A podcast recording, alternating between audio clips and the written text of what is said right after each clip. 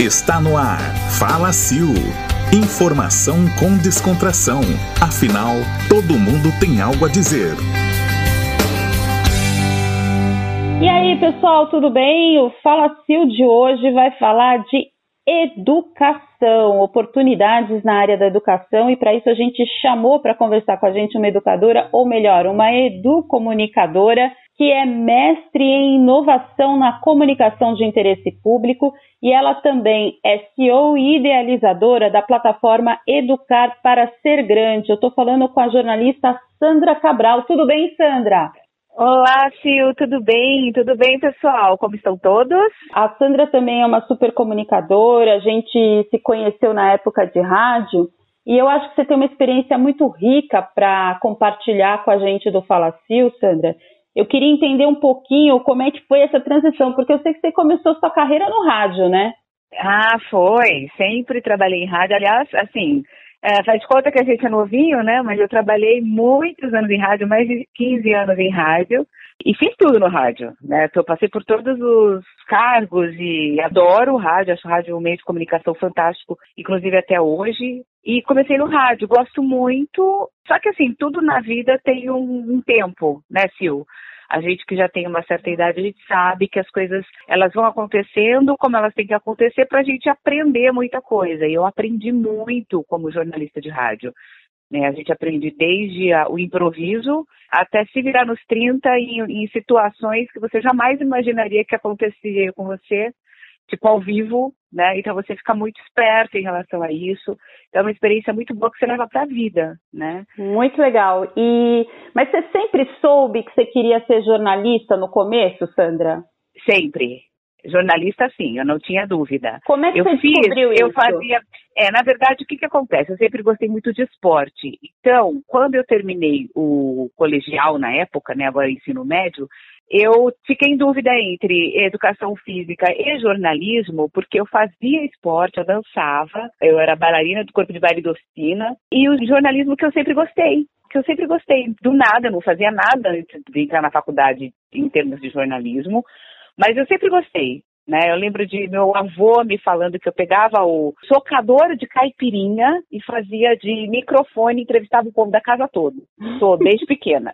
Então, assim, é uma coisa que estava em mim, o jornalismo. Mas eu, como eu fazia esporte e gosto de esporte, continuo fazendo, eu fiquei em dúvida que eu falei, ah, já estou fazendo, já estou aqui, né, no, no corpo de baile, tudo vai ficar mais fácil, aí eu já vou para uma academia, já começo a dar aula tal.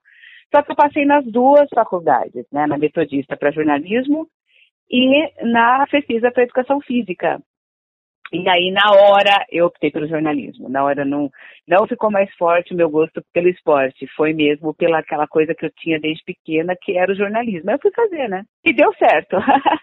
Tanto que você chegou a ser âncora numa rádio super importante aqui de São Paulo, né? Exato, né? Eldorado, né? E depois ela virou Estadão e também continuei como âncora na Estadão. Primeiro a Eldorado virou Estadão e ESPN e depois ela virou Estadão. E nesse período eu já estava como âncora e fui mudando o programa em si, mas continuei como, como âncora. Mas gosto muito da reportagem, gostava bastante da reportagem também, que é o que te dá muita autonomia, né? Uhum. O repórter é o primeiro que chega no lugar e ele não tem ninguém ali. É ele que, que define, enfim. Gostei bastante desse período e é o que eu te falei, tudo traz uma experiência muito grande pra gente, né? E eu acho interessante isso. Você, pelo que está falando aí, amava ser repórter, amava trabalhar em rádio. Foi um dom natural, a gente pode dizer assim, né? E como é que foi, de repente, deixar essa coisa do rádio e se tornar uma CEO, uma empreendedora da educação? Como é que virou essa página, assim, é, então, na verdade, quando eu estava em rádio, eu tinha colocado no. redesenhado um programa da Eldorado e colocado um quadro sobre educação. Dentro do programa todo, que tinha duas horas, tinha 15 minutos de educação. E eu tinha desenhado isso, eu tinha introduzido isso, porque eu gosto da área de educação. Porque, assim, eu acredito numa coisa, acredito que a gente está nessa lama toda, desculpa falar assim, da forma como a gente está o país, mas é o que eu penso, infelizmente, porque a gente, infelizmente, não investe em educação. É um país que, infelizmente, não investe em educação. né? Então a gente não tem como melhorar a curto ou médio prazos. E aí eu gostava muito. Aí eu percebi que há uma demanda. O, o, programa, naquele quadro dos 15 minutos da educação, ele recebia muito, na época era SMS, muito SMS, vinha muita coisa para o meu e-mail depois, tanto por parte de pais como de professores, professores com muitas dúvidas. E aí eu falei, caramba, tem uma demanda aí, né? E aí, enfim, toquei, continuei só com aquele negócio, mas aí houve demissão no grupo todo, né? No grupo Estado como um todo, e, claro, que a rádio foi atingida e os âncoras, muitos âncoras foram demitidos na época, repórteres especiais, porque eram salários mais altos. Tipo o que está acontecendo agora, né? Exato, tipo o que está acontecendo agora, mas já aconteceu várias vezes. E aí também fica uma lição, né, gente? A gente, a gente passa por isso, depois a gente volta para a vida, né? Exatamente. A gente, a gente volta para a vida. A vida não acaba na demissão. Não. Ainda bem, né?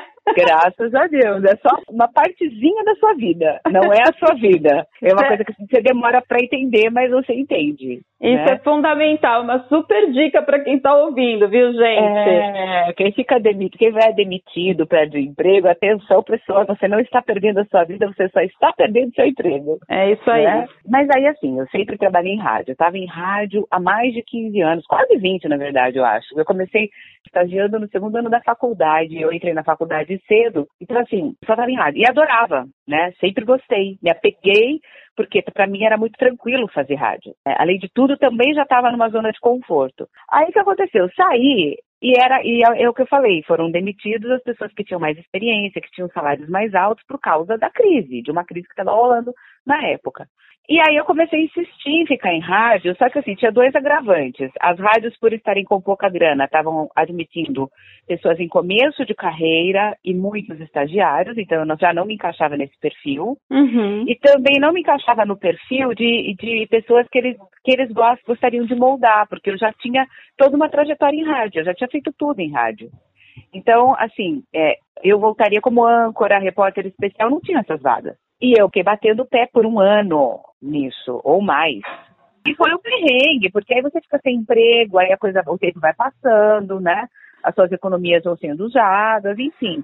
Eu pois queria não. só fazer um adendo nesse período, né? Porque eu, eu, brinco com as pessoas, eu não sou aquela coach que se formou, eu, eu aconteci coach, né? As pessoas digam, ah, não, mas você é uma mentora, você é uma coach. E nessa época, eu e a Sandra ficamos muito próximos, aqui uma observação para o nosso ouvinte, e eu lembro que eu pegava muito no pé da Sandra e eu falava assim para ela, mas você pode fazer muito mais do que isso. E ela às vezes ficava brava comigo. Ficava, ficava brava. Ai, que coisa, eu quero fazer isso, mas como Porque assim? Porque eu enxergava nela um potencial como ela tem mesmo. Hoje vocês que estão ouvindo vão ver. Eu enxergava nela um potencial muito maior que ela própria não enxergava. Então, às vezes, acho que isso é muito importante, né? Você ter alguém que te irrita, porque eu irritava ela na época, mas eu acho que às vezes o irritar faz bem. É, às vezes faz, né? É, e ainda eu continuei insistindo, eu ainda fui para São José dos Campos, fiquei um ano em São José dos Campos numa rádio, foi aí como editora-chefe, mas aí também a coisa não deu e também foi motivo de grana que houve o corte, né, em São José. Então, fiquei um ano lá, implementei o departamento de jornalismo, a rádio não tinha, era uma rádio popular, aí é uma rádio que ganhou três jornais diários, nos moldes da, da Eldorado, enfim. Mas aí teve um corte também, e aí é que a casa caiu, porque aí eu já tinha um cargo a mais, editora-chefe, para voltar para a rádio, né, e eu queria voltar para a rádio. não, e aí a criatura não conseguiu voltar.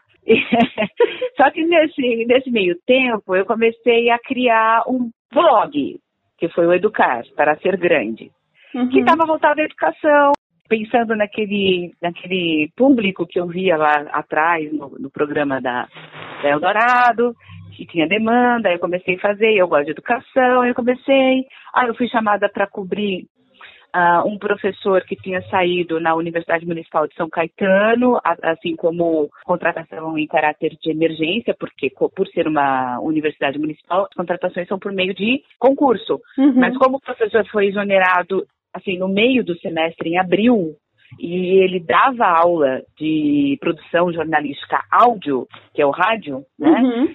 Então, eu tinha dado muita palestra lá enquanto estava na Estadão, etc e tal. Eu fui convidada e aceitei. Mas aceitei assim, eu nunca dei aula. Eu entendo disso, produção jornalística áudio, mas eu nunca dei aula.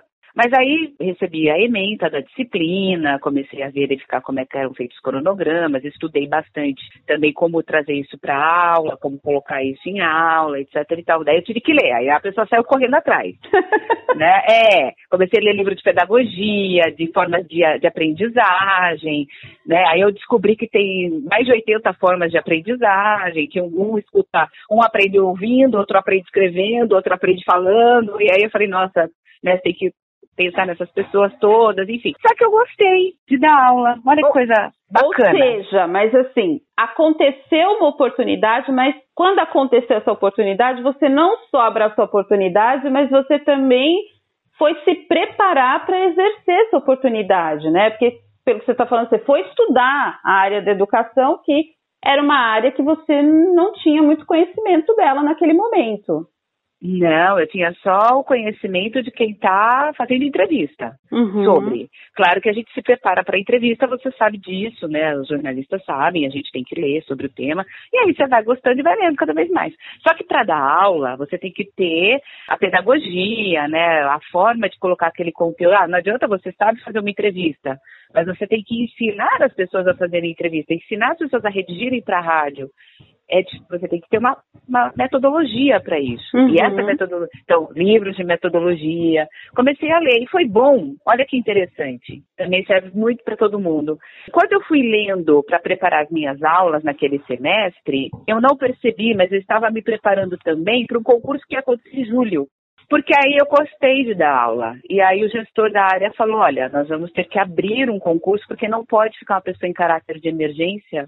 E tem gente em caráter de emergência em todas as escolas da USC. Tem aqui na comunicação, mas também tem no direito, também tem na saúde, e precisa uniformizar isso, todo mundo precisa ser concursado. Então, eles vão fazer um grande concurso para preencherem as vagas que estão hoje com professores contratados em caráter de emergência. Uhum. Se você gostou de dar aula, se inscreve para o concurso.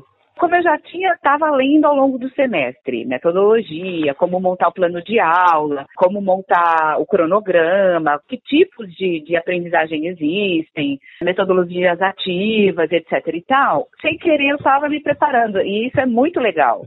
Bacana. Sim. Então, quer dizer, apareceu uma segunda oportunidade dentro daquela outra área que era, poxa, eu posso criar uma nova carreira a partir disso, porque eu vou prestar um concurso. É, mas eu também não botava muita fé que eu fosse passar, não. Não? Porque, não, porque... Por quê? Porque tinha uma prova escrita, ok, mas depois as pessoas que passassem pela prova escrita, já era uma triagem ali, a escrita. Tá. E as pessoas que passassem pela prova escrita, elas teriam que ligar para a USC num dia é, pré-determinado, assim, tipo, no dia seguinte que sai o resultado, né? Uhum. Da primeira fase do concurso. Você ligaria para lá e eles te dariam um tema para você montar uma aula.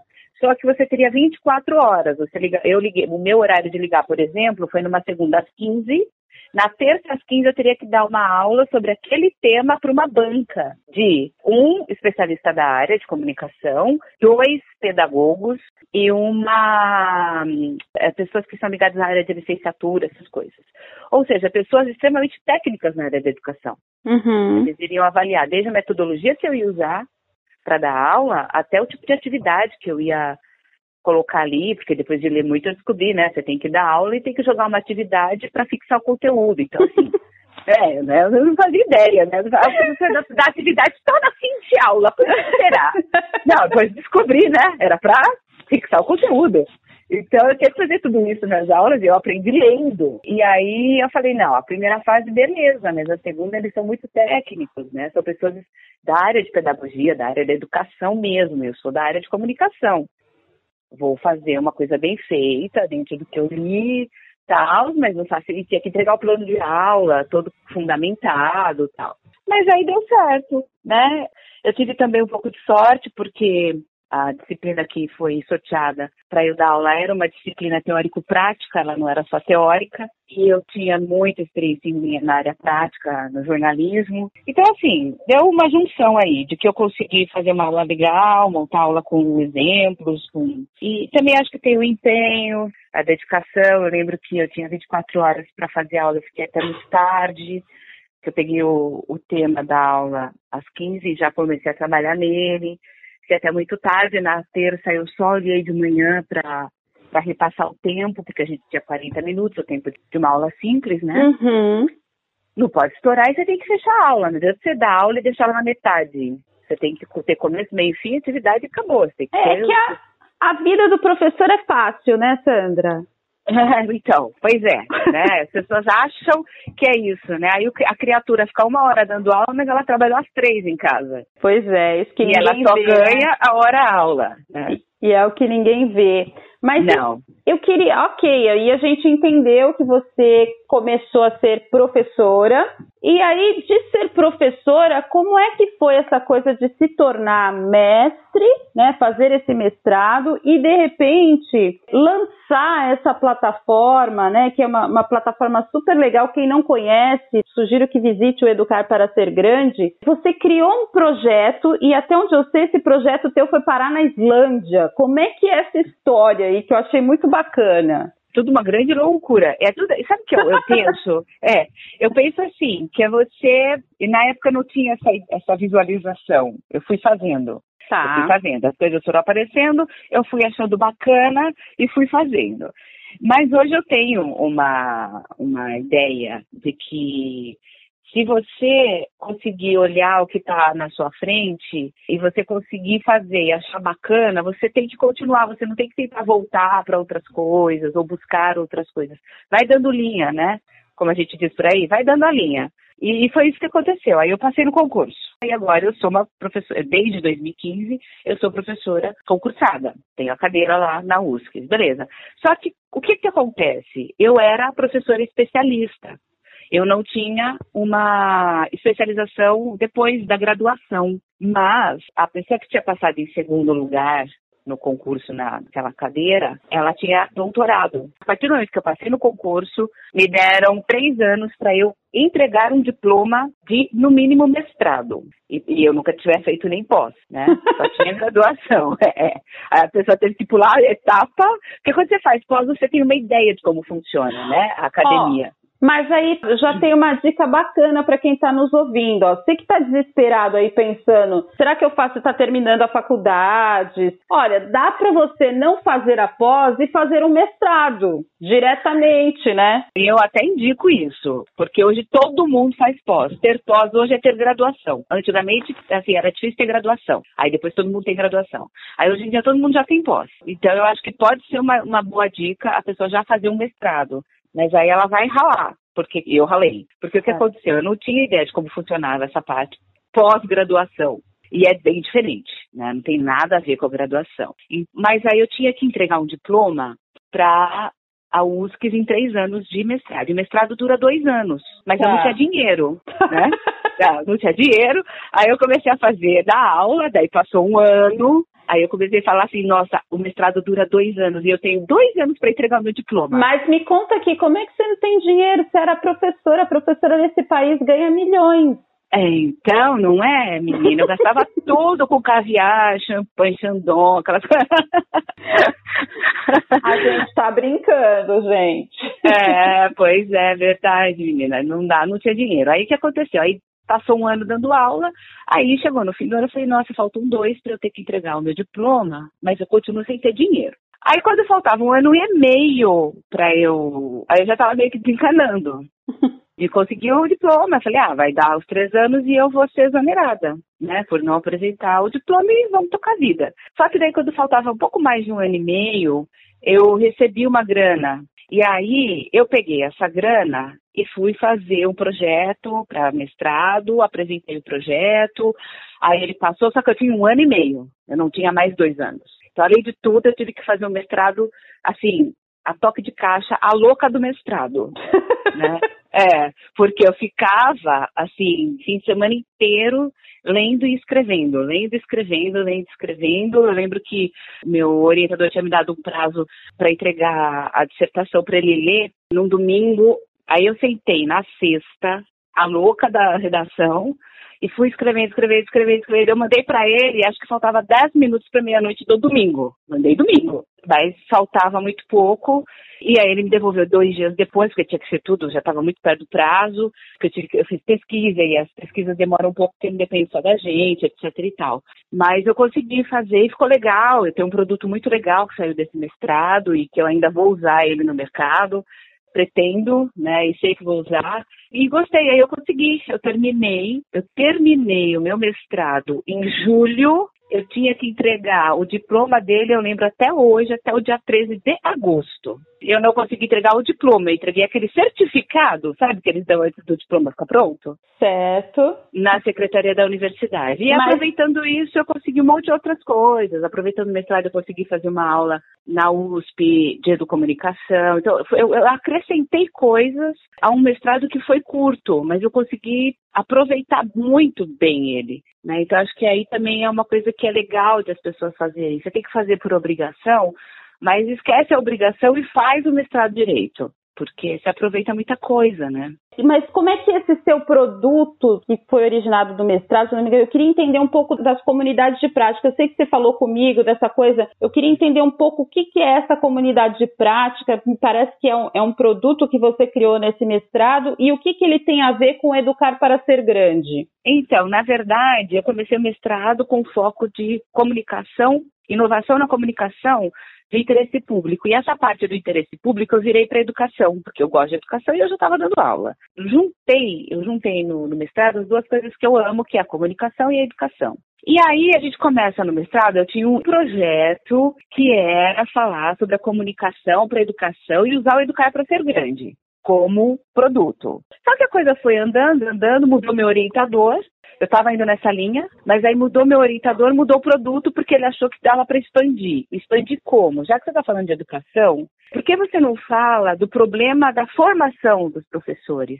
que é um, um problema que ocorre no Brasil, porque a, a, o currículo da pedagogia, por exemplo, ele está lá no século passado. Uhum. Ninguém mais usa os métodos que são ensinados.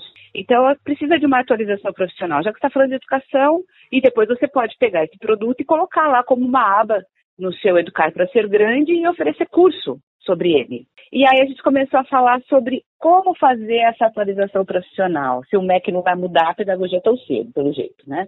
E aí a gente começou a investigar, investigar, investigar, e a gente descobriu essas comunidades de prática que existem em outros países para outros setores, também já estavam sendo utilizados na educação, que é nada mais do que usar o compartilhamento de experiências, né, de uma forma bem determinada, né? Não é como se fosse um grupo de estudo ou um grupo de WhatsApp. É uma coisa que tem regras, é uma coisa que é muito focada para resolver, solucionar problemas. Que nem hoje a gente está na quarentena. As escolas estavam todas presenciais, todo mundo lá tranquilo, feliz da vida.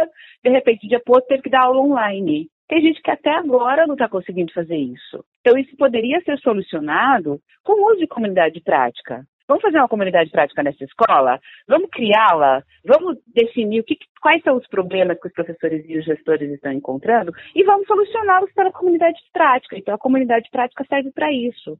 Você monta com uma finalidade específica e faz essa atualização para um grupo todo que trabalha junto.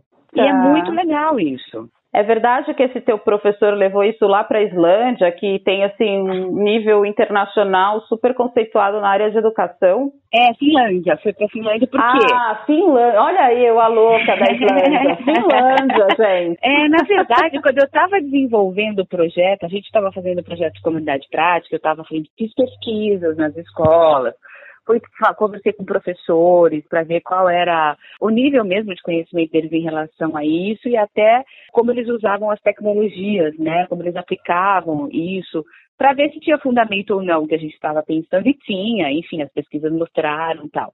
E aí nessa época o que aconteceu? Veio um grupo de professores de uma universidade da Finlândia visitar a universidade que eu estava fazendo, que eu dou aula e estava fazendo mestrado, que é a Universidade Municipal de São Caetano.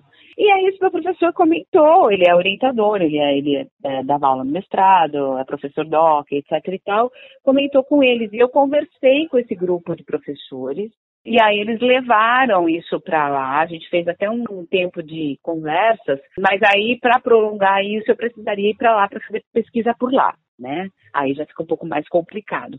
Mas sim, houve essa troca com o, uma universidade da Finlândia. Bacana isso. E agora você está trazendo essa prática dentro do Educar para Ser Grande também ou você está aplicando isso de outras formas? Então, na verdade, eu pretendo colocar isso como uma aba a mais no, na plataforma, né, no Educar para Ser Grande, com a ideia né, de conseguir levar isso para outras pessoas, para conhecimento de escolas, de gestores, porque eu acho que isso pode ajudar muito nesse período e eu acredito que daqui para frente dificilmente todas as escolas voltem ao modelo básico presencial, eu acho que muitas vão ser híbridas, Uhum. E, isso, e, as comunidades de prática, principalmente as virtuais, que é o meu foco, elas podem fazer essa, ajudar as escolas a fazerem essa migração muito rápida, né? De uma forma muito rápida, né? Então a ideia é levar as comunidades de prática virtuais para uma aba no Educar, ele tanto ser um curso como para eu ser uma uh, mentora.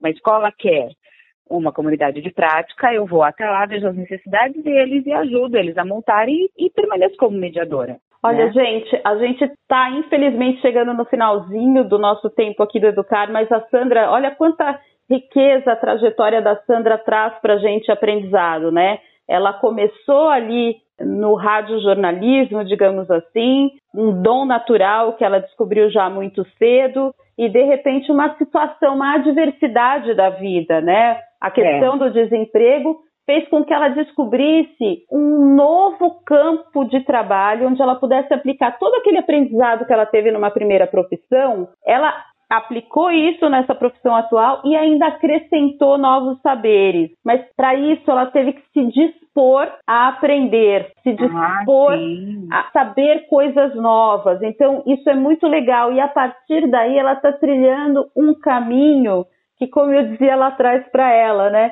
tem muito potencial pela frente para ir adiante e para crescer muito mais. Sandra, eu queria que, para a gente finalizar, se você podia dar uma dica para quem está te ouvindo hoje. A gente está passando por um momento tão difícil globalmente falando. Nas nossas escolas, pais, mães, professores, todos com receio de voltar ainda às aulas presenciais, aquela dúvida total, como você mesmo disse, talvez muito o modelo da educação no Brasil mude para uma educação mais híbrida, né? Metade presencial, metade virtual. Quer dizer, se você tivesse que dar uma dica, não só para pai, para mãe, mas principalmente para aquele jovem que está pensando em seguir a carreira da educação, o que, que você diria?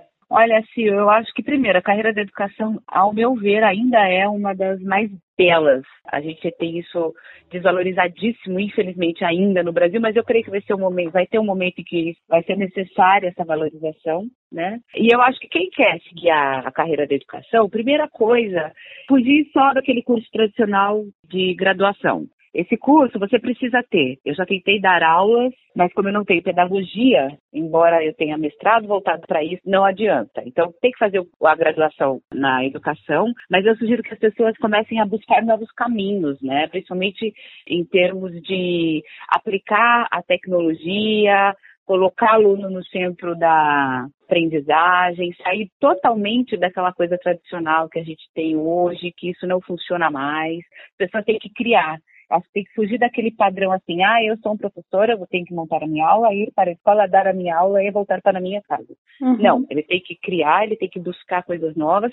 E eu acho que o ideal é, é que o professor seja um pesquisador também, crie coisas. Né, e incentive os alunos a criarem. E para quem está agarrado a uma profissão e não consegue enxergar outras, eu acho que a dica é para que as pessoas observem ao redor, porque às vezes a, a oportunidade está ali, só que você está tão preso a, a, algo que você sempre fez e gosta que você não consegue enxergar outras oportunidades.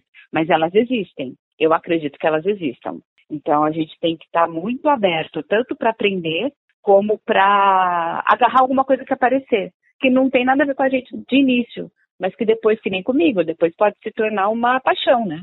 É a prática do desapego. É a prática do desapego, minha amiga. É exatamente isso. E depois você se apaixona pela outra coisa, mas você continua usando as suas experiências anteriores. Né? Eu acho que isso também faz parte do processo de aprendizagem do ser humano como um todo. Olha, muito legal o bate-papo com a Sandra Cabral, CEO e idealizadora da plataforma Educar para Ser Grande, mestra em inovação na comunicação de interesse público, jornalista, que bateu esse super papo aqui com a gente sobre educação, carreira, formação profissional, atualização profissional, transição de carreira. Sandra, super obrigada pela participação e principalmente pelas dicas que você está dando aí para gente aqui no Fala Sil. Ah, eu que agradeço a oportunidade, Silvio, de falar sobre isso e espero ter conseguido passar alguma coisa para as pessoas, né? Que acho que esse é o grande fundamento da gente, principalmente o seu fundamento, né, como coach, enfim. Mas muito obrigada pela oportunidade, viu? Muito obrigada e parabéns pelo Fala Sil. Parabéns mesmo, tá uma graça, tá? E vai ser sucesso. Obrigada, Sandra. obrigada, obrigada mesmo aí por gastar só esse tempo teu precioso, que eu sei que é precioso. Ah, é... investir o tempo, a gente não gasta não, com essas coisas a gente não gasta. Legal, então obrigada por ter investido esse tempo aqui com a gente. Pessoal, o Fala Sil de hoje fica por aqui, mas semana que vem tem mais. Você ouviu Fala Sil. Informação com descontração. Siga-nos nas mídias sociais e no site da Plena Palavra.